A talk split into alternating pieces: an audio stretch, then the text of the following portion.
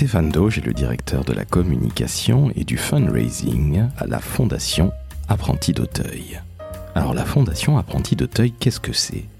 Eh bien c'est une très très vieille maison qui a plus de 150 ans d'existence, qui a été fondée par un prêtre et qui s'occupe aujourd'hui de plus de 30 000 jeunes en détresse et qui aide également 6 000 familles.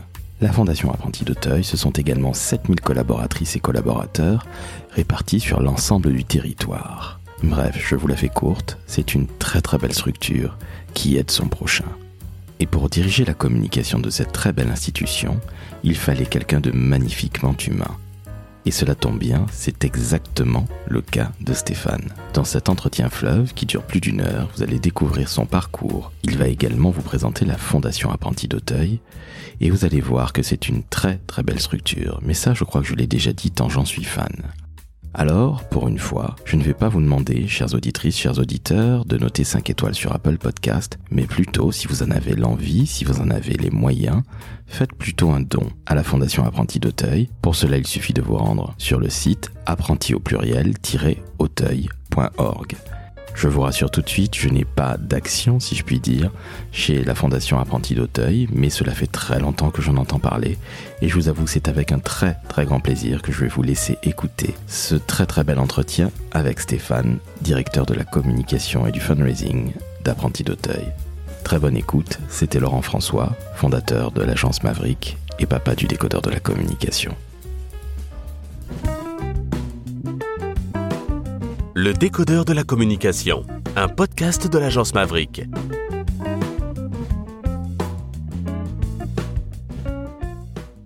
Salut Stéphane. Bonjour Laurent. Comment ça va? Très bien et toi? Ça va très très bien. Je te remercie de me recevoir chez Apprenti d'Auteuil. Écoute, je suis ravi de t'accueillir. Euh. Je suis ravi de découvrir que vous avez un studio d'enregistrement pour les jeunes. tu l'as, tu l'as découvert comment d'ailleurs? Alors je l'ai vu à l'entrée tout simplement. D'accord. Et j'ai demandé aux dames de l'accueil, elles m'ont dit oui, oui, on a un studio et elles ont été absolument charmantes, je tiens à les saluer. Elles font très bien leur boulot. Très bien, tant mieux. Stéphane, tu diriges la communication, le fundraising d'Apprenti d'Auteuil. Est-ce que tu peux en dire un tout petit peu plus sur Apprenti d'Auteuil, que nos auditrices et auditeurs découvrent cette très belle institution qui a 155 ans? Puis après, on va passer à ton parcours qui est extrêmement riche et qui est guidé par l'humain, ce qui hmm. ne peut que me plaire. Très bien. Bah écoute Laurent, alors deux mots, euh, deux mots sur la fondation Apprenti d'Auteuil. Donc Apprenti d'Auteuil, euh, c'est une fondation qui existe depuis 1866. Euh, Donc tu vois, née sous le Second Empire. Fin du Second Empire. Et en fait, cette fondation, elle est née de l'indignation d'un homme, un prêtre, l'abbé Roussel, qui, à cette époque-là, tu avais beaucoup d'enfants qui travaillaient de jeunes, euh, très souvent des orphelins d'ailleurs, euh, voire des enfants euh, abandonnés par leur famille. Et il s'est indigné de voir que certains de ces jeunes sans emploi, donc de jeunes enfants chômeurs, euh, fouiller les poubelles euh, pour trouver de quoi s'alimenter. Et il a décidé d'accueillir. Euh, il a commencé par accueillir six enfants et il les a accueillis ici sur le site historique de la fondation, donc qui était à l'époque le petit village d'Auteuil, près de près de l'ouest de Paris. De fil en aiguille, la fondation a grandi. Lui, ce qu'il a souhaité, c'était accueillir ses enfants pour, euh, d'une part, leur donner à l'époque euh, une instruction religieuse, mais également et surtout leur apprendre un métier. C'est-à-dire que son objectif, c'était de euh, leur, leur, leur, permettre, en fait, de devenir des hommes et des femmes debout, de s'insérer dans la société, de retrouver leur dignité. La fondation a grandi avec euh, bah, malheureusement euh, la guerre de 70, la guerre de 14-18, euh, avec un certain nombre d'orphelins. Et c'est pour ça d'ailleurs que beaucoup de gens encore nous appellent les orphelins apprentis d'Auteuil, puisque c'était la, la marque, si je puis dire, de la fondation jusqu'à il y a une vingtaine d'années. la fondation a grandi. En 1923, elle a été euh, confiée par euh, l'archevêché de Paris à une congrégation euh, qui a donc la tutelle de la fondation, qui s'appelle les Spiritains, c'est l'ordre du Saint-Esprit. Et les Spiritains, c'est un ordre missionnaire. Et on peut dire que la fondation a eu à ce moment-là un second fondateur après l'abbé Louis Roussel, qui est un homme qui s'appelle le, le, père Daniel Brottier, Le père Daniel Bretier est un homme qui souhaitait être missionnaire, qui, qui est d'ailleurs parti au Sénégal, mais qui a dû rentrer pour des questions de santé, qui était quelqu'un qui était très proche des jeunes, très au contact des jeunes, un éducateur dans l'âme, et qui en plus était quelqu'un qui moi m'inspire beaucoup parce que c'était pour son époque un grand communicant. Euh, donc quelqu'un qui euh, savait euh, communiquer sur son action, quels étaient les objectifs de la fondation, pourquoi la fondation avait besoin d'aide. Et cet homme a été le directeur de la fondation Apprenti d'Auteuil de 1923 jusqu'à sa mort en 1936. Et tu vois, par exemple, quand tu es venu jusqu'à nos bureaux, tu as longé une chapelle.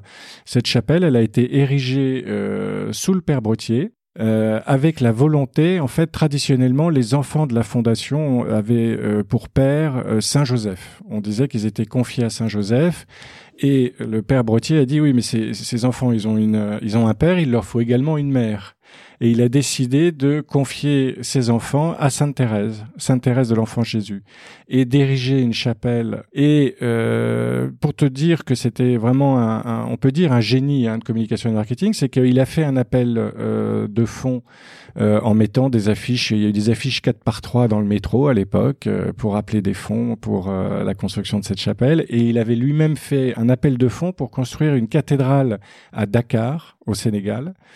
Et euh, ce que je trouve particulièrement inspirant, c'est que, alors je me souviens plus de la somme, tu vois, mais il avait réussi à, réunir un certain montant.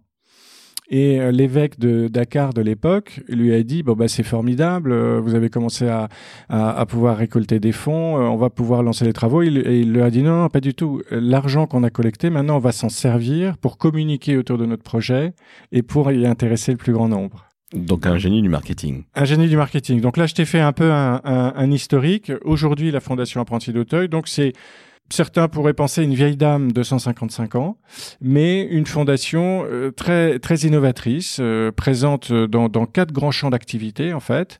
Euh, la fondation accompagne 30 000 jeunes et 6 000 familles dans les champs de la protection de l'enfance, de la lutte contre le décrochage scolaire, de l'insertion sociale et professionnelle et également de l'accompagnement à la parentalité. C'est-à-dire que en, schématisant, en fait, la fondation accompagne des jeunes qui ont de 0 à 30 ans à peu près. Pourquoi 0 Parce que certains sont accompagnés quand ils sont encore dans le ventre de leur mère. Euh, et 30 euh, ans parce que un certain nombre d'entre eux sont accompagnés sur des dispositifs d'insertion, de, de, de retour vers l'emploi. Ce qui veut dire, chose très intéressante, que les jeunes ne sont pas lâchés à leur majorité comme ça peut malheureusement arriver. Alors écoute, euh, malheureusement, pour ce qui est des jeunes qui sont euh, confiés à la Fondation par l'aide sociale à l'enfance, tu sais que ce, euh, ce suivi va jusqu'à l'âge de 18 ans. dans certains cas, et ça varie vraiment en France en fonction des départements, puisque ce sont les départements qui financent l'aide sociale à l'enfance, tu as des départements qui ont la possibilité de procurer aux jeunes ce qu'on appelle des contrats jeunes majeurs c'est-à-dire de, permettre un accompagnement jusqu'à 21 ans. Et puis tu as d'autres départements qui euh, ont, moins de moyens. Tous théoriquement euh, devraient pouvoir accompagner des jeunes jusqu'à 21 ans, mais qui ont moins de moyens. Et dans ces cas-là, les équipes de la fondation en fait mettent tout en œuvre pour que euh, ces jeunes à 18 ans, avant ce, coup près fatidique de 18 ans, aient acquis une autonomie qui généralement se traduit par un travail, un logement et euh, c'est c'est vraiment un point crucial parce qu'en fait, tu as des jeunes qui sont suivis pendant des années euh, avec euh, extraordinairement de, de, de, de, de bienveillance, de respect, d'écoute, mais qui doivent absolument, impérativement, à 18 ans, devenir totalement autonomes dans la vie. Et tu me parlais tout à l'heure de, ta fille de 9 ans. moi, j'ai deux enfants qui ont entre 25 et 30 ans. Je peux te dire que euh, si à 18 ans, il avait fallu qu'il soit avec euh, un job, un toit et, totalement autonome dans la vie, ça aurait été, euh, ça aurait été compliqué et une autre histoire. Mais tu as raison, on ne laisse jamais tomber les jeunes, et notamment la, la, la, fondation est très proche de ce qu'on appelle les anciens, c'est-à-dire qu'en fait, tout jeune euh, qui est passé par apprenti d'Auteuil peut, à tout moment de sa vie, revenir frapper à la porte, rencontrer les personnes de la fondation, aussi bien collaborateurs et bénévoles. Et on a, dans le cas justement de ces jeunes qui risqueraient de se retrouver à 18 ans dans des situations précaires, on a créé il y a quelques années un dispositif qu'on appelle la touline. Et la touline, en termes, moi j'ai un mot que j'ai appris, c'est un terme marin. En fait, c'est un nœud qui, c'est le nœud qui relie le bateau euh, au quai. Enfin, tu vois, de la corde qui relie le bateau au quai. Et la touline, en fait, accompagne des jeunes euh, qui sont sortis euh, de l'aide sociale à l'enfance, qui sont sortis des maisons d'enfants, et les accompagne pour les aider dans leurs problèmes administratifs, dans leur recherche de logement, dans leur recherche de formation, d'emploi. Donc, l'accompagnement euh, se fait vraiment dans la, dans la, dans la durée partant du principe que euh, si la, le, le, motto de la fondation, c'est euh, la confiance peut sauver l'avenir. Et si tu veux, tout, tout, tout jeune qui est accueilli, déjà la fondation accueille tout jeune qui se présente à elle, euh, dans la mesure où euh, les dispositifs et les établissements le, le, le permettent. Euh, mais, mais, mais, tout jeune est accompagné vraiment dans un, dans un, dans un souci euh, d'insertion sociale, professionnelle. Remettre ces jeunes debout, si tu veux, ça, ça reste complètement euh, l'enseignement que nous ont transmis nos, nos fondateurs et que les équipes mettent en œuvre. Justement, tu utilises ce terme debout, cet adjectif debout. Et je trouve ça extrêmement important parce que finalement, ce sont des gens qui partent avec un petit souci dans la vie, hein, de 0 à 30 ans, tu le disais toi-même à l'instant même, et vous les remettez debout. Je trouve ça absolument sensationnel. Il n'y a pas d'autre terme. J'en suis même très ému parce que quelque part, je pense que tu vous avez sauvé des milliers et des milliers de vies. Écoute, euh, moi c'est ce qui c'est ce qui me c'est ce qui me porte hein, dans mon dans mon dans mon travail. On les remet debout. En fait, euh, c'est vraiment un travail qui se fait avec eux. C'est-à-dire que la fondation a euh, la volonté euh, de remettre ces jeunes debout, mais plutôt de les aider à se remettre debout. C'est-à-dire qu'en fait, c'est vraiment avec avec chaque jeune, et, comme tu le disais, ce sont des jeunes qui généralement ont traversé des situations difficiles, qui sont fragilisés, soit pour euh, des soit parce qu'ils ont des euh, problèmes euh, euh, familiaux, des problèmes scolaires, euh, soit pour des, des, des difficultés sociales. quand ces jeunes arrivent, en fait, on on commence par on pourrait dire, euh, établir une sorte de, de, de, de partenariat, c'est-à-dire on est à ta disposition, on va t'accompagner, on va t'aider à pouvoir réaliser tes projets. On est persuadé que euh, tu as euh, beaucoup de talent, euh, que tu as la, la, la, la, faculté d'aller au bout de tes rêves, mais tout ça, on ne le fera que si tu veux le faire avec nous. Que si tu es volontaire. Que si tu es volontaire, absolument. Alors justement une petite question au-delà de la communication et après on va venir à ton, ton métier parce que tu as un parcours un très très beau et très riche parcours. Comment ça se passe? J'imagine qu'avec certains jeunes ça doit être difficile, ça doit un peu accrocher. Eh ben écoute oui c'est c'est ça peut ça peut ne pas être évident et euh, notamment tu vois je prends le cas de euh, les jeunes qui euh, nous sont confiés euh, au titre de la protection de l'enfance. Parfois euh, ce sont des jeunes qui sont meurtris du fait d'être euh, séparés de, de leurs parents, de leur famille, parce que tout de même, ce terme de placer, c'est un terme difficile, un jeune, un jeune placé. Euh, aider, un, aider un jeune à trouver sa place, oui, c'est beau, c'est, c'est, ça fait rêver, mais, mais accueillir un jeune qui est placé, euh, c'est quelque chose de, de difficile. Donc, euh, en effet, pour certains jeunes euh, qui arrivent, euh, il y a un moment de, de, de repli sur soi, de fermeture, parfois de révolte, de, de, de, de sentiments d'injustice. Mais en fait, euh, alors tu vois, moi ça fait trois ans et demi que je suis à la fondation, donc je suis pas un vieux de la vieille, mais en discutant euh, avec euh, un certain nombre de d'éducateurs, par exemple, qui sont là depuis de très nombreuses années, euh, ce que je trouve intéressant, c'est que euh, aujourd'hui, l'accompagnement des jeunes se fait toujours et ça, c'est quelque chose que j'apprécie beaucoup à la fondation, se fait toujours avec les parents, avec le souci en fait de d'accompagner un jeune tout en accompagnant les parents dans leur rôle d'éducateur. Et euh, ce que me disent ces éducateurs qui sont là depuis des années et des années, c'est que euh, peut-être euh, il y a 30 ou 40 ans, quand un jeune était placé, il y avait un souci de le protéger de sa famille ou de son entourage, tu vois, euh, considérant que s'il était placé, c'était parce qu'il n'était plus en sécurité dans son environnement familial, et donc euh, de d'entourer le d'entourer le jeune, de le protéger euh, de d'un environnement qui était mauvais pour lui, et euh, ce que ce, constataient assez rapidement ces éducateurs, c'est que et c'est bien normal, euh, même si euh, tu souffres de violence ou si tu souffres de mauvais traitements, voire d'abandon de la part de ton père ou de ta mère, ce sont ton père et ta mère. Donc un éducateur ne remplacera jamais ton père ou ta mère. Et euh, ce qui est euh, vraiment, je trouve, très très beau dans le travail de, de la Fondation Apprenti d'Auteuil, c'est de faire en sorte que toute décision ou euh, tout choix fait pour l'enfant est fait en concertation avec les parents. Ce qui est une très bonne chose finalement. Vous ne vous substituez pas à la famille, comme tu le dis, même si j'imagine qu'Apprenti d'Auteuil, c'est évidemment une grande famille. On parlait des anciens. Ça me rappelle un peu le compagnonnage. Mm. ou d'autres choses un petit peu plus spirituelles mm. dont je ne parlerai pas aujourd'hui. Ce n'est pas lieu. Mais en, tout cas, c'est absolument sensationnel. Alors, quand on est dire comme d'une si belle institution, qu'est-ce qu'on a comme équipe Parce que tu as une grande équipe, tu as une équipe qui sort carrément du lot par rapport à toutes celles que tu as dirigées de par le passé. Est-ce que tu peux nous en parler un petit peu, s'il te plaît, Stéphane? Oui, oui, ben écoute, très, très volontiers, Laurent. Alors, euh, ce que je, ce que je t'ai pas dit, c'est que effectivement, euh, la fondation euh, regroupe, euh, donc elle accueille 30 000 jeunes, 6 000 familles, mais elle regroupe 240 établissements en France métropolitaine, en Outre-mer, euh, et elle a également un certain nombre de, de, de partenariats euh, à l'étranger. 240 établissements, ça veut dire euh, près de 7000 collaborateurs.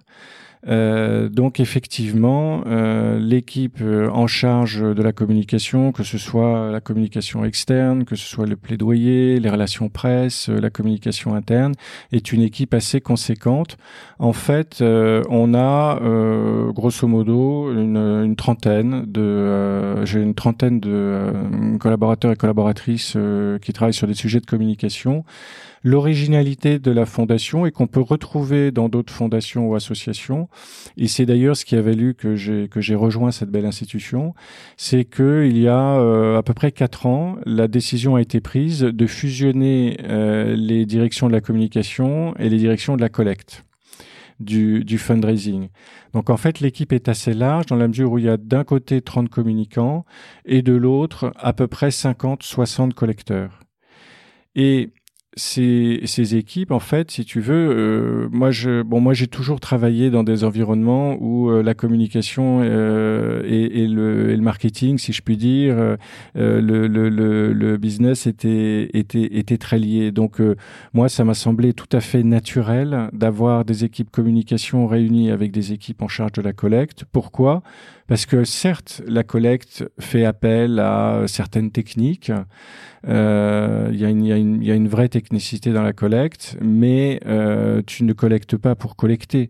Euh, bien sûr, tu collectes pour pouvoir financer tes activités, mais tu collectes avant tout pour sensibiliser le donateur sur les besoins mais également pour lui démontrer quel va être l'impact de son don. Aujourd'hui, en fait, tu sais, on est dans un, dans un monde, et je pense notamment aux plus jeunes, où euh, en faisant un don, euh, on a envie, on a vraiment envie de changer quelque chose. Alors peut-être pas de changer le monde, mais on a envie de changer quelque chose. Alors bon, je, on est, on est je pense qu'on n'est plus trop à une époque où les gens se disent bon moi je ne donne pas parce que mon don va financer euh, euh, des, des, des, des, postes, des infrastructures, etc. et peuvent aller vers le bénéficiaire final. Bon, je pense que euh, il y a eu quelques scandales des années passées, mais je pense qu'aujourd'hui il y a tout de même une, une certaine transparence du fait de, de, de, de, contrôles divers qui sont faits aussi bien par les pouvoirs publics que par un certain nombre d'organismes. Donc je pense qu'il y, a une confiance. En revanche, euh, aujourd'hui, toi et moi, euh, nous sommes euh, très fréquemment sollicités par tout type de causes, tout type de problèmes. Et bah, ce que nous voulons, c'est savoir que quand on va donner 100 euros à une association, à une fondation, on veut en fait savoir très précisément ce qu'elle fait et ce qu'elle va faire de nos 100 euros et en quoi ça va changer euh, quelque chose. Donc avoir euh, des équipes de communication qui peuvent nourrir les équipes de collecte de témoignages, de, de, de, de, de sujets euh, qui font du sens et qui montrent très clairement quel est non seulement l'impact de, de, de, de l'action sur, sur un dispositif, mais, mais, mais sur une vie, hein, au terme de témoignages, c'est, c'est très important. Et donc moi je suis content de, de et, et, et heureux de de, piloter une équipe de 80, de 80, 90 personnes qui est basée à Paris, ici au siège. Et puis après, on a, euh, on est structuré en régions. Donc on a euh, cinq régions euh, en, en, France métropolitaine, plus euh, une région océan Indien et une direction régionale euh, plutôt Guadeloupe, Martinique. et on a au sein de ces régions également des chargés de communication qui sont rattachés fonctionnellement à notre direction. Donc une, une, une, une belle équipe de professionnels très engagés et euh, surtout euh, travaillant, euh, travaillant ensemble, ce qui, est, ce qui est très important. Ce qui est absolument essentiel, et tu parlais de business avant, mais c'est tout à fait normal que les gens qui font de la communication ne servent pas qu'à faire de la com et faire des jolies choses. Il faut qu'à un moment, ça rapporte. Absolument, oui, tout à fait. Et justement, tu parlais de, de rapporter. Alors, quand on s'est vu au téléphone avant l'entretien, tu me disais que tu avais deux notaires dans ton équipe, c'est ça? Plusieurs d'ailleurs. On a en fait on a une équipe euh, avec une douzaine de juristes, dont euh, presque, je dirais la majorité est diplômée notaire. Et en fait, cette équipe, euh, elle est chargée des relations avec les études notariales, qui nous informent que elles ont une succession en faveur de la fondation. donc, ce qu'on appelle un leg, euh, alors on peut être euh, collégataire, c'est-à-dire que quelqu'un peut avoir décidé de transmettre tout partie de son patrimoine majoritairement à ses héritiers directs et puis une petite partie euh, à, à, une fondation, mais on peut également être dans un cas de quelqu'un qui souhaite répartir son patrimoine entre plusieurs fondations. Et on a donc des, des, juristes qui sont spécialisés dans le, droit de la famille et qui sont chargés du suivi, euh, du suivi de cette succession, étant donné que à partir du moment où quelqu'un, et alors je te cacherai pas que le, cas le plus fréquent tout de même, ce sont euh, des donateurs euh, qui sont veufs ou veuves, sans enfants, et qui, pour certains d'entre eux, euh, sont euh, hypersensibles à notre cause dans la mesure où, euh, à un moment donné, probablement dans leur vie, ils ont pu rencontrer des difficultés ou être témoins de difficultés que rencontrent les, certains des jeunes et des familles que nous accueillons.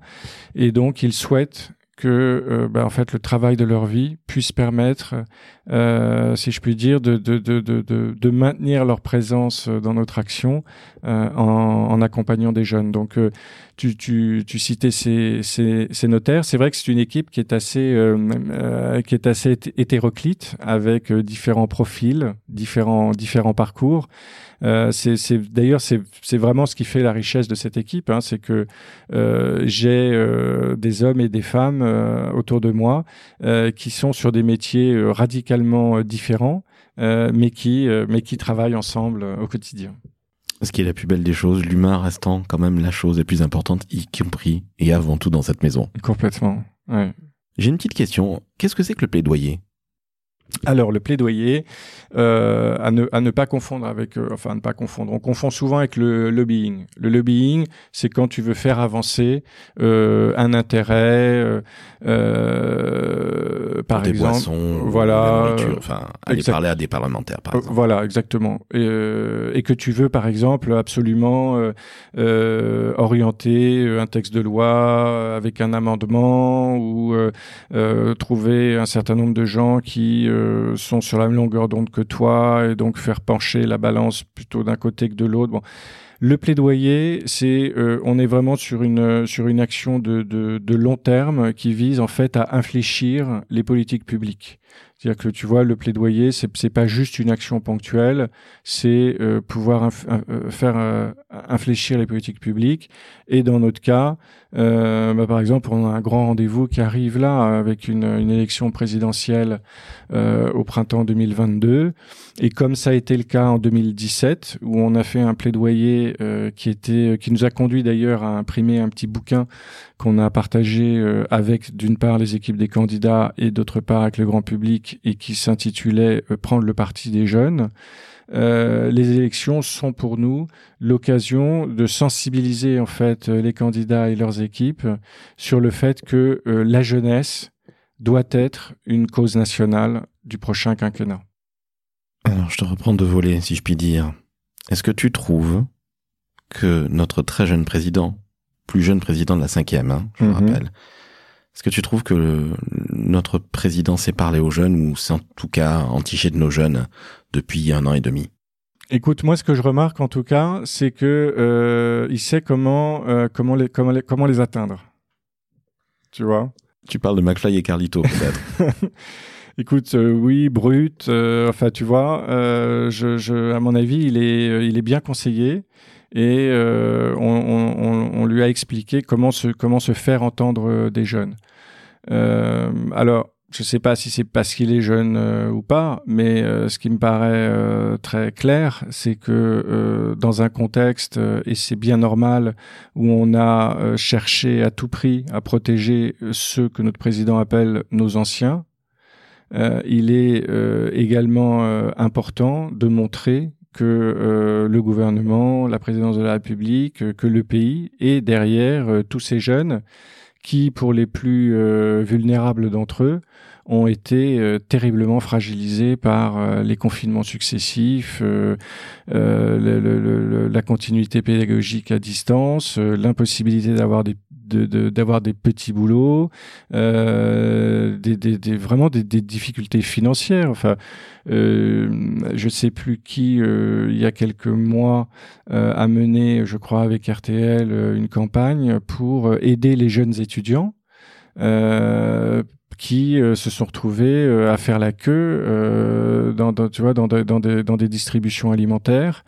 bon, bah, c'est une situation terrible et je pense que c'est c'est plus que normal que notre président de la République se tourne vers les jeunes et, et, et, et parle aux jeunes. Alors, une autre chose intéressante, je trouve, puisque tu sais, nous, la fondation euh, Apprenti d'Auteuil, on est, on est, on est très centré sur les sujets d'éducation.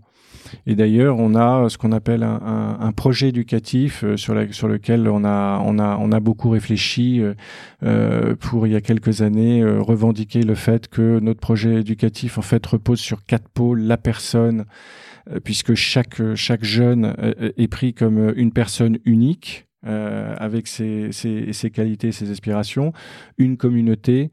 Euh, on appartient euh, tous à une communauté. C'est essentiel de pouvoir faire évoluer un jeune dans un, dans un, dans un collectif. La rencontre et le chemin. Et euh, le, si tu veux, donc ce, tout, tout, ce travail sur le sur le projet éducatif tient au fait que euh, vraiment l'éducation est, est, est, au cœur de notre action. Et je trouve qu'un signal intéressant, ça a été de voir que euh, on a un ministère de l'éducation nationale qui est devenu par la suite euh, sous le quinquennat euh, Macron un ministère de l'éducation nationale et de la jeunesse, puis un ministère de l'éducation nationale et de la jeunesse et des sports. Et pour moi, ça illustre en tout cas une, volonté euh, sous l'impulsion de, de, notre président, de notre président de la République, euh, une volonté du gouvernement de prendre euh, le jeune dans toutes ses mentions éducatives, tu vois, pas uniquement euh, pas uniquement scolaire, mais également euh, tout ce qui en fait tout ce qui constitue les étapes de la de la de la vie d'un jeune et du quotidien d'un jeune. Et je pense que la crise sanitaire a tellement réduit, si je puis dire, les marges de manœuvre, l'espace vital euh, à un âge où, euh, par définition, c'est le moment où euh, tu fais des rencontres, euh, tu, tu, tu, tu, tu, tu te lis d'amitié, euh, tu, euh, tu construis ton expérience euh, en pouvant écouter le parcours des uns et des autres. Euh, tous ces jeunes qui se sont retrouvés euh, derrière leur écran chez eux, avec, comme beaucoup d'entre nous, comme seul moyen de défoulement la possibilité de taper sur les casseroles à 20 heures, c'était c'était un peu light. Et, et je pense qu'il y a, il y a vraiment une, une grosse prise de conscience euh, du fait qu'il euh, est essentiel euh, de, de, de, en fait, de, de, de, permettre aux jeunes qui ont depuis 15 mois et donc on est à cheval sur deux années scolaires ou sur deux années universitaires et on touche du bois pour que les, les, les, les, différents vaccins, campagnes de vaccination fassent que la qu'on soit pas à cheval sur trois années, mais faire en sorte que les jeunes soient le moins fragilisés possible et sortent le mieux armés de, de cette période. Nous sommes bien d'accord. D'autant plus que vous avez fait, et là je vais parler de nos jeunes, mm. De tes jeunes.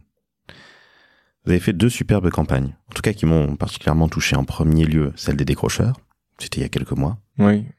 Et puis celle où euh, on a plutôt tendance à, à considérer qu'on est, pardonnez-moi l'expression par avance, qu'une merde, et c'est normal qu'on ait une vie, une VDM si je puis dire. Mm, mm. Ces deux campagnes de pub, ces deux campagnes de communication sont extrêmement euh, sont tout simplement extrêmement fortes. Comment tu as réussi à faire passer ça? Parce que c'est une belle maison, 155 ans. Je trouve ça extrêmement courageux. Comment tu as fait? Et puis j'en profite aussi pour te féliciter. Écoute, merci. Tu sais, c'est c'est c'est un c'est un travail d'équipe et puis c'est euh, également on a été euh, formidablement bien accompagné par euh, Marcel qui est notre qui est notre agence. Ce qui en fait, si tu veux, euh, alors tu, tu, tu, tu, parles de deux campagnes. Il y a une campagne qui est en effet sur la génération d'ESCO pour sensibiliser à la, à, la, à la dernière rentrée scolaire sur le fait que, euh, bon, ben, on sait que chaque année, euh, si je puis dire, euh, en, en, situation normale, entre guillemets, malheureusement, on a 90 000 euh, jeunes qui sortent de l'école sans le moindre diplôme. Nada, zéro. Euh, et que là, euh, avec euh, les difficultés pour bah déjà la difficulté pour un certain nombre d'entre eux de maintenir en fait une certaine assiduité dans l'enseignement à distance, la difficulté pour d'autres d'avoir simplement le, le, le, matériel qui permettent euh, de euh, suivre les cours, euh, d'avoir dans un foyer un ordinateur par enfant, parce que bon, tout le monde n'a pas un smartphone et suivre pendant toute la journée des cours sur un smartphone, je pense qu'il faut quand même s'accrocher. Euh, la difficulté également, euh, puisqu'on a quand même pendant plusieurs mois, du fait du confinement, demandé euh, aux parents d'être à la fois actifs à domicile, s'occuper de leur foyer, mais également d'être l'auxiliaire des professeurs de, leur, de leurs enfants. donc tout, ça en fait a, vraiment contribué à faire que les jeunes ou fâchés avec l'école ou simplement en difficulté euh, voient les voient s'augmenter en fait les risques pour eux de, de, décrocher. Donc on a voulu vraiment faire une campagne de sensibilisation qui a été euh, une campagne faite sur le sur le net et sur les réseaux sociaux. Et puis l'autre campagne dont tu parles et, et euh, où tu euh, mentionnes cette cette notion de courage, en fait c'est c'est ça a été c'est c'est notre campagne de marque euh, ce qu'il faut savoir, c'est que, euh, bon, évidemment, euh, la, la, la, fondation a euh, une bonne notoriété auprès de personnes qui euh, la suivent parfois depuis, certes, depuis plusieurs générations, mais elle a tout de même encore une notoriété relativement faible, relativement fragile, et notamment auprès des plus jeunes. Euh, tu vois, même même moi, quand j'ai euh, quand j'ai eu euh, mes premiers rendez-vous pour avant avant cette prise de poste, bon bah je savais historiquement que apprenti d'Auteuil, c'était qu'ils avaient un site dans le quartier d'Auteuil. je savais également qu'ils étaient du côté de Meudon et qu'ils avaient deux, trois autres établissements, mais j'étais vraiment loin de soupçonner l'ampleur de la, de la fondation dans le cadre de, de, de la notée de la fondation, on, s'est aperçu, nous, tu vois, on a, on a un étalon, un, un, benchmark qui est une enquête qui est faite chaque année par euh, un, un, syndicat, un collectif euh, d'associations et de fondations euh, qui s'appelle euh, France Générosité et qui fait un baromètre de la de la notoriété et euh, où ils vont spontanément, enfin une équipe, des équipes vont spontanément interroger dans la rue et, savoir et, et, et, demandent aux gens donc de leur citer des associations ou des fondations en spontané et ensuite à l'aide d'une liste de les assister et de leur dire est-ce que là vous connaissez, vous connaissez pas, etc. Bon. Euh, nous, euh, on a, euh, enfin, ces, ces, baromètres montraient que jusqu'en 2017-2018, on avait une notoriété qui tournait autour de 26%.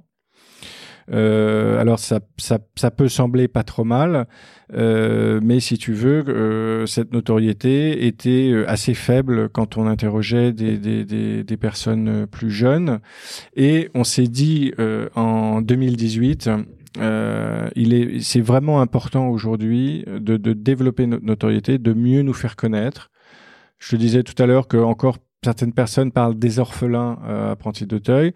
Euh, nous, bon, évidemment, et malheureusement et fort tristement, il y a des enfants euh, sans parents euh, parmi les enfants que nous que nous accueillons, mais c'est très minoritaire. Euh, le fait que euh, nous euh, accompagnons des familles, le fait que nous ayons des crèches, des, des, des, des, résidences sociales, le fait que nous ayons des dispositifs, tu vois, d'insertion professionnelle qui soient pas juste ou simplement des, dispositifs de formation, mais qu'également y ait, enfin, qu'on forme dans plus de 70 métiers et qu'on aille jusqu'à accompagner vers l'insertion des jeunes qui ne tiennent pas forcément à apprendre un métier, mais qui sont porteurs d'un projet et qui ont un projet professionnel. Et là, on a un dispositif qui s'appelle l'ouvre-boîte, euh, qui aide, enfin, qui accompagne pendant deux ans des jeunes qui ont un projet de création d'entreprise. Enfin, je te, je je dis tout ça juste parce que, en fait, bon, bah, quand euh, les gens entendent apprenti d'Auteuil, euh, en règle générale, ils pensent plutôt à la protection de l'enfance, mais ils ont un peu de mal à imaginer nos, nos, nos activités sur tous les champs. En même temps, et ça, euh, moi, mon, je peux dire, mon expérience de communicant me l'a toujours prouvé. Euh, si tu as euh, une seringue avec trois pointes, euh, tu perds un peu en efficacité. Donc, ce qui est important, c'est d'être concis dans son message et de pas chercher à tout prix à raconter tout ce qu'on fait. Donc, on s'est on s'est décidé à faire euh, une campagne de marque. Euh, qui est pour slogan à, à, force d'entendre dire qu'on ne vaut rien, on finit par le croire, et qui est une campagne euh, au travers de laquelle, en fait, on a cherché à montrer le caractère néfaste des idées reçues et à montrer comment, dans notre accompagnement, on propose de, en fait, démonter l'effet négatif que, peuvent créer euh, euh, ces idées reçues et ces idées néfastes dans nos divers champs d'intervention. Donc, euh, par exemple, dans notre dans notre spot euh, publicitaire, euh, tu vas avoir une succession de courtes petites séquences. Alors, il y en a une qui est plus centrée sur l'insertion professionnelle, où tu vois une une jeune femme qui est dans un entretien de recrutement et on lui demande quelles sont ses compétences et elle dit bah moi je suis bonne à rien, je suis bonne tout court. Alors c'est vrai qu'il fallait oser. On s'est interrogé en se disant euh, je suis bonne, c'est quand même pas euh, top, c'est quand même pas classe, ça peut être euh, dévalorisant. et en même temps, pour nous, c'était essentiel d'avoir une campagne qui marque et qui montre que en fait le, le, le, le, côté euh, odieux, destructeur qu'il peut y avoir sur certains regards projetés sur des jeunes ou des familles en difficulté peut être complètement approprié par euh, par ces par ces par ces personnes. Et donc euh, vraiment une campagne montrant la la, la nécessité d'aller au-delà des idées reçues euh, et je pense que cette campagne a eu euh, a eu pas mal euh, pas mal d'effets. Et, chaque séquence et là Marcel nous a non seulement accompagné mais nous a aussi pas mal pas mal poussé je pense chaque petite séquence en fait euh, a, a, été assez forte tu vois assez forte tu vois. Par exemple on avait on accompagne à la fondation près de 1500 ce qu'on appelle des MNA qui sont des, des, des, des mineurs non accompagnés qu'on appelait autrefois des mineurs isolés euh, qui sont des, des, des enfants qui euh, ont souvent euh, eu un parcours particulièrement bouleversant et périlleux. Tu vois, certains d'entre eux ont traversé 30 pays. Et bon, bah, ces, ces, ces, ces, enfants, à partir du moment où leur, leur minorité est, est, est constatée, euh, l'État français, euh, de par son adhésion à la Convention internationale des droits de l'enfant, se trouve dans l'obligation de les protéger jusqu'à leur majorité. Donc un certain nombre de ces enfants nous sont confiés. Et d'ailleurs, pour la petite histoire, euh, il faut savoir que euh, ces, jeunes qui généralement arrivent euh, sans parler notre langue et extrêmement fragilisés ont vraiment l'objectif d'apprendre le français à toute blinde. Et d'ailleurs, on a un certain nombre de, de, de, de partenaires qui nous accompagnent pour euh, leur prodiguer ce qu'on appelle des cours de français langue étrangère. Donc, eux, ils ont envie d'apprendre le français à toute blinde. Ils ont envie d'apprendre un métier à toute vitesse. Donc, ils sont vraiment des locomotives pour les autres jeunes qui sont à côté d'eux. Et je te parle de ces jeunes-là parce qu'une des séquences de, de, notre film télévisé, par exemple, c'est tu vois un jeune euh, dans un, un, décor avec une sorte de grillage euh, et euh, tu, tu vois que de l'autre côté du grillage, il y a un passant qui promène son chien, euh, euh, le chien aboyant, et le jeune dit au passant, je suis le parasite de votre, de votre pays tu vois. Et alors c'est assez fort, mais ça ça ça interpelle pour dire voilà ce que à force de l'entendre, des jeunes peuvent finir par croire. Et nous, à Apprenti d'Auteuil, on accompagne chaque jeune en tenant compte de ses spécificités, de sa personnalité, en lui rendant sa dignité et euh, aujourd'hui, on est alors, tu sais, euh, ça se construit euh, lentement, hein, une notoriété. Mais tu vois, on est passé en, en, en, deux ans de 26 à 33. Donc c'est pas mal. On se dit qu'aujourd'hui, à peu près un Français sur trois a une idée de ce que fait la fondation et on compte donc poursuivre poursuivre dans ce dans ce sens-là. Et l'autre chose, tu sais, tu parlais de courage. Euh, il y, a, y a toujours, euh, et, moi je m'en suis rendu compte par rapport à, à des jobs précédents que j'ai pu avoir plutôt dans le monde de l'entreprise. Euh, tous les tous les salariés euh, de la fondation euh, qui sont au contact des jeunes euh, qui euh, vraiment, je dirais, euh, leur, les accompagne avec avec autorité, mais avec bienveillance, avec avec avec leur cœur.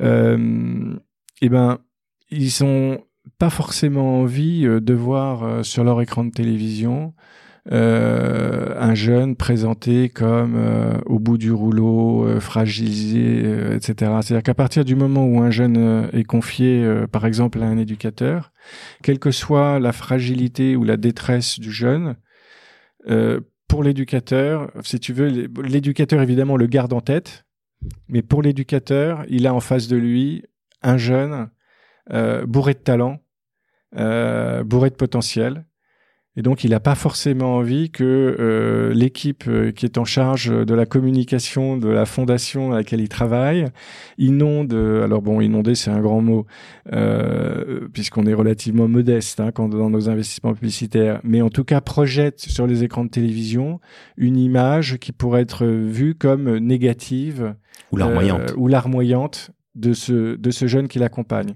Donc euh, moi personnellement, enfin moi je, moi moi j'ai vécu aussi comme un comme un comme un défi interne le lancement de cette campagne de communication, dans la mesure où c'était essentiel et euh, heureusement ça a été euh, euh, remarquablement bien travaillé par les équipes, mais c'était essentiel de, de, que ce soit les salariés qui soient les, premiers spectateurs de cette campagne et de s'assurer que dans cette campagne, en fait, ils retrouvent une certaine fierté dans ce qu'ils font et, et ça c'est ça c'est quand même un sacré challenge.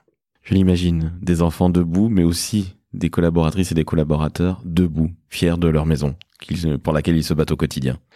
Absolument. Et tu vois, euh, quand tu pilotes comme ça euh, des équipes en charge de la collecte et des équipes en charge de la communication, euh, c'est toujours important euh, de d'avoir de, des des, des échanges et, et, des et des confrontations de manière à être sûr que on arrive en fait à sensibiliser les donateurs à notre action, tout en mettant en valeur les jeunes que nous accompagnons et ceux qui les accompagnent.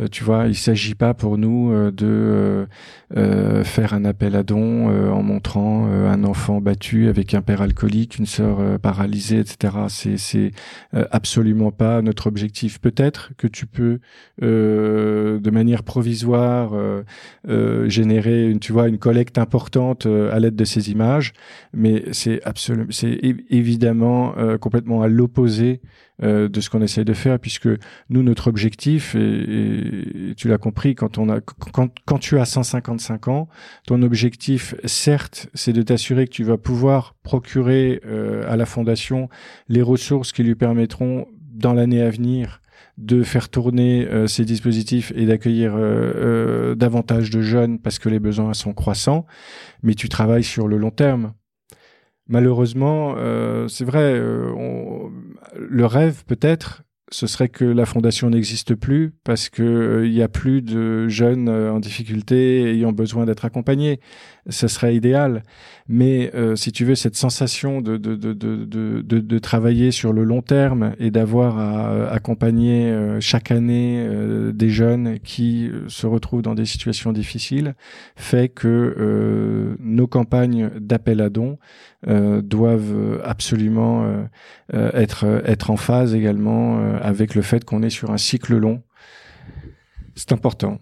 Ce n'est pas une start-up et ce n'est pas manquer de respect aux startups, on en a besoin, mais très clairement, 155 ans d'existence, vous avez en tête toutes les équipes de faire 150 voire 200 ans de plus, même si évidemment l'idéal serait que vous n'existiez plus, mais c'est un petit peu comme toutes les associations euh, ou toutes les, les, fondations. L'idéal ce serait que ça n'existe plus, mais il y a une réalité qui, qui existe hélas. Absolument. Stéphane, on vient de parler d'apprenti d'Auteuil. De la Fondation Apprenti d'Auteuil ou Apprenti d'Auteuil? La Fondation Apprenti d'Auteuil. Autant pour moi, j'ai dit Apprenti d'Auteuil depuis le départ. Ne t'inquiète pas, pas de problème, tu sais, on nous appelle Auteuil, Apprenti d'Auteuil, Fondation Apprenti d'Auteuil. L'essentiel, c'est de donner. bah, L'essentiel, c'est de donner et, de, et puis de, de, de, de, de comprendre ce qui se fait. Alors justement, ça fait trois ans et demi que tu as ce poste. Tu viens du monde de l'entreprise. Est-ce que en deux minutes, tu peux nous brosser ton parcours Alors qu'il y a un parcours euh, assez incroyable parce que si j'ai bien compris, à un moment tu t'arrêtes chez Reed Midem, qui est, alors qui est l'organisateur du Midem et puis de plein d'autres euh, salons professionnels. Alors ça me parle d'autant plus de Midem parce que j'ai travaillé dans l'industrie du disque pendant une très courte période de ma vie et la musique reste encore la grande passion de ma vie. Mais est-ce que tu peux nous brosser ton parcours s'il te plaît Stéphane? Oui, écoute, alors tu vois, euh, euh, en, quelques mots rapidement, en fait, moi, le, fil rouge de mon parcours, c'est vraiment la relation. Euh, ce qui m'intéresse, alors moi j'ai la chance d'avoir été élevé dans plusieurs pays étrangers parce que j'avais un père qui était expatrié et, qui, et que donc j'ai pu suivre dans un certain nombre de pays. Et le fait, en fait, d'avoir euh, d'avoir grandi et d'avoir vécu euh, jusqu'au baccalauréat euh, dans plusieurs pays. Tu vois, je suis né en Algérie. Alors malheureusement, je suis parti. J'avais quelques mois, donc j'en ai aucun souvenir. Euh, mais j'ai la ferme intention de d'aller visiter ma terre natale avant de quitter ce monde. ensuite, j'étais au Congo Brazzaville. Ensuite, j'étais au Cambodge ce qui a été également un bel enseignement parce que ça m'a permis euh, de, de, de, de, constater qu'un pays qui était un paradis terrestre pouvait, euh, du fait de la guerre, euh, devenir un, un, un, décor de cauchemar. J'ai ensuite été en Pologne, autre expérience intéressante dans la mesure où on était encore à l'époque du, du, du, du, bloc de l'Est.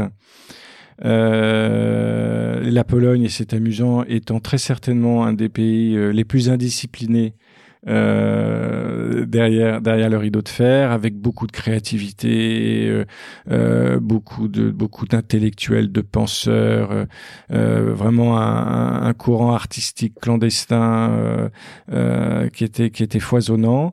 et puis ensuite au Japon et à Rome où j'ai passé mon baccalauréat. Donc le fait en fait d'avoir été comme ça dans tous ces pays euh, fait que euh, bah, en fait ça, ça a développé chez moi un, un déjà un, bah, si je peux dire une certaine faculté d'observation de, de, de, de, de, curiosité pour euh, des cultures, euh, tout en ayant, même si je n'habitais pas en France, tout en ayant une, une certaine fierté, tu vois, de, de, de, de, de ma culture, de mes racines. mais ça m'a amené en fait à d'une part, euh, chercher euh, à me faire accepter avec une certaine humilité, parce que quand tu es euh, enfant dans un pays étranger, euh, bah, tu n'es pas en pays conquis, euh, tu es euh, reçu par une par une par une population, donc tu cherches à comprendre quels sont les us, coutumes, les, les, les, comportements, etc. Et donc ça développe également une, une faculté d'adaptation, une volonté d'échange dans la mesure où ce que ce que tu ce que tu reçois de l'autre euh, et, et, donc, euh, a fortiori, dans un environnement euh, euh, nouveau pour toi, comme peut être un pays d'Asie du Sud-Est, tu reçois toute la journée, donc tu, es obligé de donner aussi, tu vois. Et, donc vraiment, c'est ce qui fait que j'ai grandi en fait dans un souci de la relation. Euh, dans un souci de euh, ce qu'était, euh, quelle était en fait la, la, la, la, meilleure manière de pouvoir me faire comprendre de mon interlocuteur. Et je pense que tu vois, c'est ce qui a, c'est ce qui a guidé ma volonté ensuite de, alors Bon, je me disais, ouais, je voudrais travailler dans les relations publiques, euh, euh mettre euh, les gens en contact, en relation, etc. Et puis après, tu sais, les, hasards de la vie font que. Euh, et euh, bah, comme comme tu le disais, pour pas pour pas retracer tout l'historique, j'ai passé huit ans de ma vie dans une vraiment une très belle entreprise qui s'appelle Read Midem, qui est donc une, une société d'organisation de salons professionnels. Et j'ai vraiment beaucoup pensé à eux ces derniers mois parce que le, le, le, monde de salon, euh, le monde des salons a vraiment été euh, durement frappé et euh, même si euh, les technologies nous permettent de, de, de, de se rencontrer, d'échanger, euh, le, vraiment ce qui faisait la, richesse de ces salons, ça le fait toujours. Mais je te parle de l'époque où j'y étais, c'était que c'était vraiment des, des, des, des plateformes d'observation formidables. Tu parlais du Midem dans le secteur de la musique, une plateforme mondiale d'observation sur les, les, les, les besoins d'un secteur, ses ambitions, ses capacités d'évolution.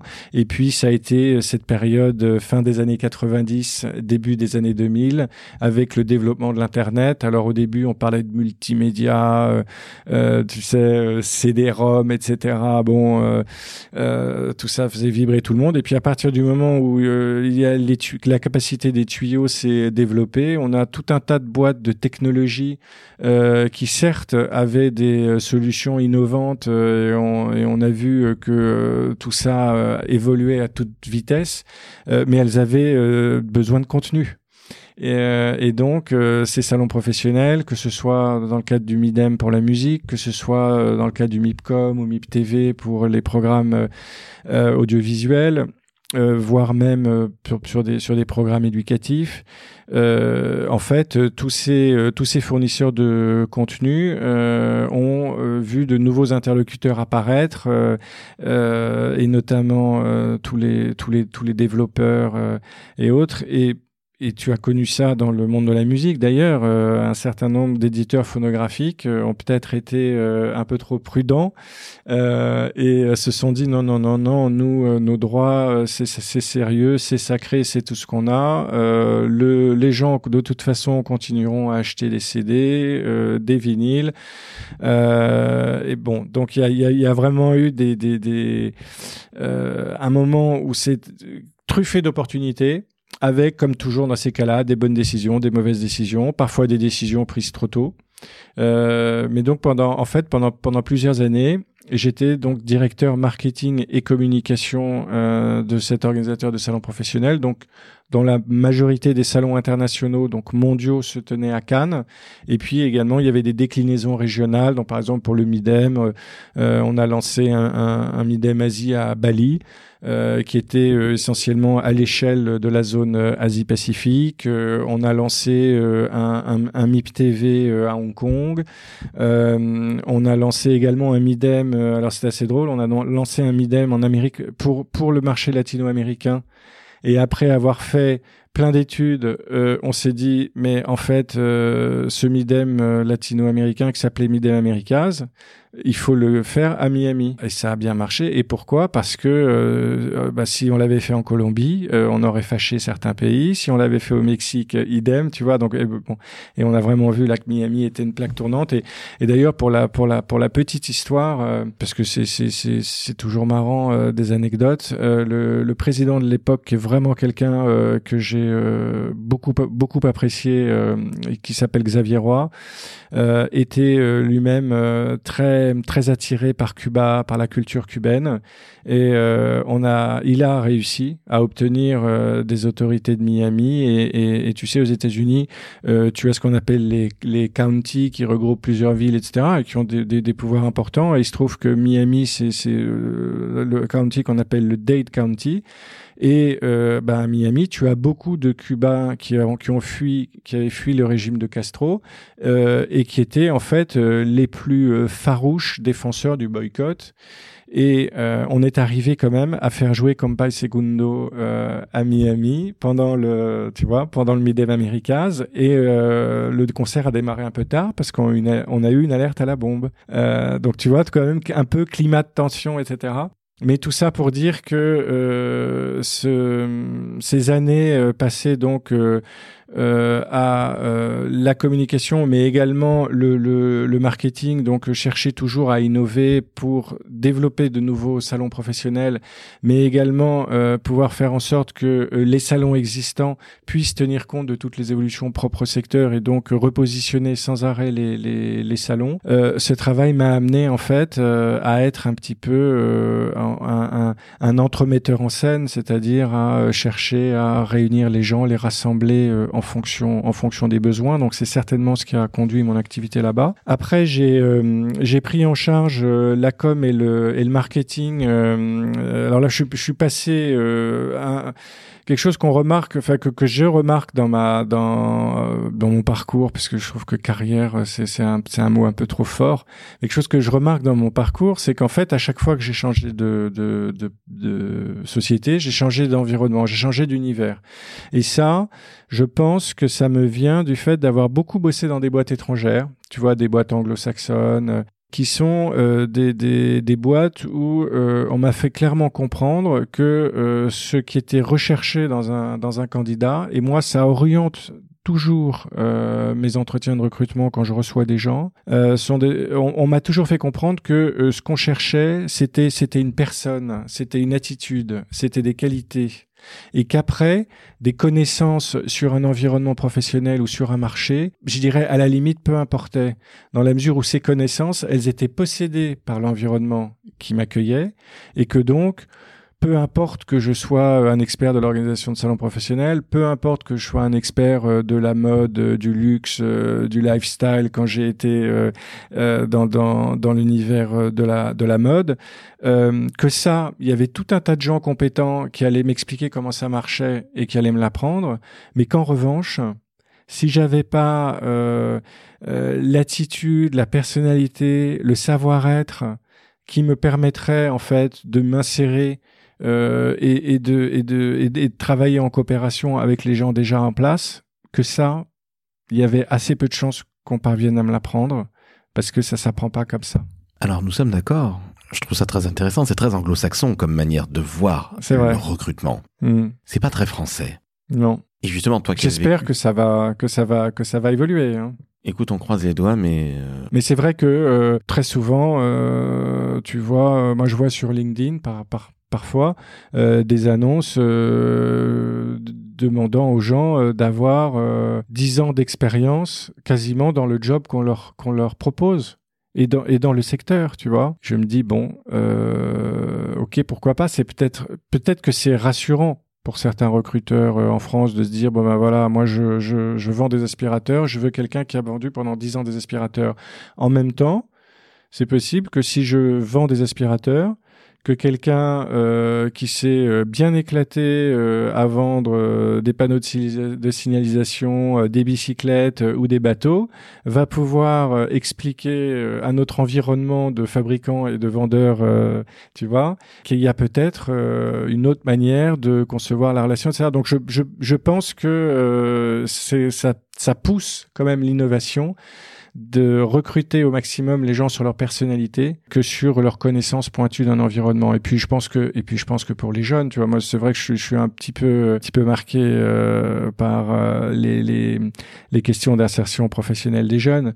Mais tu vois, euh, quand je quand je vois qu'aujourd'hui euh, un jeune, en fait, euh, on considère malgré des études, malgré des stages, ça, on considère que il arrive ayant tout à apprendre et que donc, bah, s'il est s'il est ouvert, pourquoi pas faire un an de stage avant de commencer à avoir un job ou pourquoi pas être en freelance ou bon.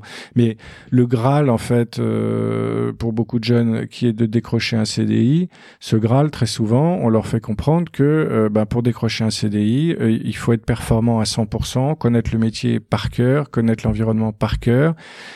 Et euh, nous, on le remarque puisqu'on travaille sur beaucoup de, dispositifs d'insertion professionnelle et avec des entreprises, tu vois, on, on, on co-construit des formations. Ce sont souvent des entreprises qui cherchent à recruter sur des métiers en tension. Mais tu vois, on va construire des programmes de formation et en fait, ce que ces entreprises attendent et ce qu'elles apprécient chez nous, c'est tout le travail qui a pu être fait avec le jeune sur son savoir-être. Et après, à partir du moment où le savoir-être est là, le savoir-faire, c'est de la compétence de l'entreprise et l'entreprise va le va le lui apprendre absolument. Alors justement, Stéphane, tu parles des jeunes. Dernière question. J'allais te poser euh, en dernière question ce qui te drivait dans la vie, mais c'est l'humain, donc je vais t'éviter justement cette question-là. Mais quel conseil tu donnes justement aux jeunes qui veulent bosser dans les métiers du marketing, euh, de la communication, du digital ou tout simplement entrer dans la vie euh, professionnelle? Alors écoute, sans, sans remonter trop loin, déjà moi le premier conseil que je donnerais à un jeune, c'est déjà sois toi-même, sois naturel. Essaye de sentir tes aspirations, essaye de, vraiment voir ce que tu as envie de faire. Bon, oui, j'ai probablement essayé de faire ça avec mes enfants, mais je me souviens, j'avais un ami, ça m'avait beaucoup marqué. Il m'avait dit, euh, moi, mes parents, euh, ils m'ont toujours dit, tu fais ce que tu veux dans la vie, mais il faut que tu sois le meilleur. Et euh, donc, pourquoi, pour, pourquoi je dis ça? Je dis ça parce que peut-être qu'il y a des jeunes qui considèrent que c'est cool la com ou le marketing, ou que c'est branché, ou que c'est sympa, ou que euh, c'est bien la com parce que la finance c'est chiant, ou parce que les métiers manuels c'est embêtant. Ce qui, je crois que vraiment ce qui est important, donc tu vois mon conseil il va au-delà des jeunes qui sont qui ont des aspirations pour la com et le marketing. Je pense que ce qui est important c'est de pas se mentir à soi-même, d'être vraiment soi-même, d'être naturel de savoir ce qu'on a envie de faire. Alors on sait, un jeune sait aujourd'hui qu'il va être amené plein de fois à changer de métier, que probablement il va occuper euh, dans 20 ans euh, des fonctions qui aujourd'hui n'existent pas. Et, tant mieux, c'est assez excitant. Mais il faut pas se la raconter. Je pense que vraiment le, premier conseil, c'est euh, tu veux bosser dans le marketing et dans la com. Pourquoi tu veux bosser dans le marketing et dans la com? Quels sont les gens euh, autour de toi ou quels sont les gens dans ton réseau euh, qui bossent dans le marketing et dans la com, avec qui tu vas pouvoir euh, échanger, poser toutes les questions qui te viennent en tête? Évidemment, si tu peux, essaye de, de, de, de, de décrocher un stage euh, voire deux, voire trois, euh, pour pouvoir tester différents euh, différents domaines. Euh, je pense que ce qui est important aussi, alors tu me diras ça allait partout, mais euh, si tu veux travailler dans le dans la com, si tu veux travailler dans le marketing, ce qui est important, c'est de, de, alors évidemment, de travailler avec des gens avec qui tu as plaisir à travailler, mais d'arriver en fait à travailler pour quelqu'un ou à être sous la responsabilité de quelqu'un euh, qui a beaucoup beaucoup à, t'apprendre. Je pense que c'est euh, c'est important euh, puisqu'on parle de jeunes, on parle probablement de de, de premier job hein, ou de ou de première expérience professionnelle euh, suivie. C'est euh, vraiment essaye de faire cette première expérience avec quelqu'un euh, qui, qui, qui pas, pas forcément qui t'impressionne, mais quelqu'un euh, dont tu as foncièrement envie d'apprendre euh, quelles sont ses aspirations, son quotidien, ce qu'il fait avancer, ce qu'il fait pousser, euh, comment il est arrivé là. Euh, donc je, moi le conseil que je donnerais, alors tu sais, il y a tous les conseils classiques évidemment aujourd'hui euh, entre les réseaux sociaux, euh, euh l'internet, sans aujourd'hui on a on a on a accès à une tonne d'informations. Je pense que ce qui est important pour un jeune qui veut travailler dans le marketing ou dans la com, bah déjà c'est d'avoir une curiosité, une ouverture d'esprit, s'intéresser à l'actualité, s'intéresser à ce qui bouge. Essayer autant que possible de pas être de pas être dans le jugement, mais plus être dans le dans le dans le regard, parce que si tu veux si tu veux communiquer et si tu veux être écouté, euh, essaye euh, essaye d'éviter les partis pris, euh, essaye vraiment de, de, de tout ce qu'on appelle les insights, essaye de, de, de connaître le, le, le, monde de celui à qui tu t'adresses, son environnement. Donc je dirais tester, se tester, s'interroger, dialoguer euh, autant que possible avec euh, des gens dans ce dans ce secteur-là, et puis ensuite euh, aller essayer de d'identifier quelles sont les entreprises, voir quelles sont les les, les, les, les personnes, les services au sein desquels on a envie de parfaire son, son, son expérience et ses connaissances. Eh bien, écoute, merci beaucoup Stéphane. C'est sur ces bons mots qu'on va se quitter. Bah, merci Laurent. C'était absolument passionnant. On aurait pu y rester des heures. Je sais que je sais que demain tu as une, demain très tôt tu as une. Écoute, en tout cas, tu tu tu reviens quand tu veux euh, à la fondation. Tu es le tu es le, tu es le bienvenu ici. Eh bien, écoute, avec grand plaisir. Si un jour tu as besoin qu'on podcast tes jeunes, je serai le premier à le faire. C'est bien noté. Merci beaucoup. J'en serai extrêmement très. Merci Laurent. J'en serai très heureux. Pardon, j'en bafouille. Chers auditrices, chers auditeurs, je ne vais pas vous demander de noter 5 étoiles sur Apple Podcast cette fois-ci, mais je vais vous demander de faire une chose beaucoup plus importante, aller faire un don à la Fondation Apprenti d'Auteuil. Stéphane, comment fait-on s'il te plaît? Alors écoute, c'est très simple, on prend son ordinateur, on tape euh, apprenti au pluriel, trait d'union auteuil.org, et là, on arrive sur le site de la Fondation et on est orienté pour faire son don. Et on peut choisir euh, soit de faire un don euh, à la fondation, soit de faire un don en l'orientant vers un dispositif plus particulier. Donc euh, si c'est l'insertion professionnelle de, des, jeunes, leur accompagnement pour un métier, on peut toujours le, le mentionner. Voici une très bonne chose. Et si vous avez une maison à léguer, pensez apprenti d'Auteuil. On peut le dire aussi. On peut le dire, Laurent. bah, écoute, merci beaucoup à toi Stéphane, c'était passionnant. Je te dis, je l'espère à très très vite. Merci à toi. Ciao, ciao. ciao.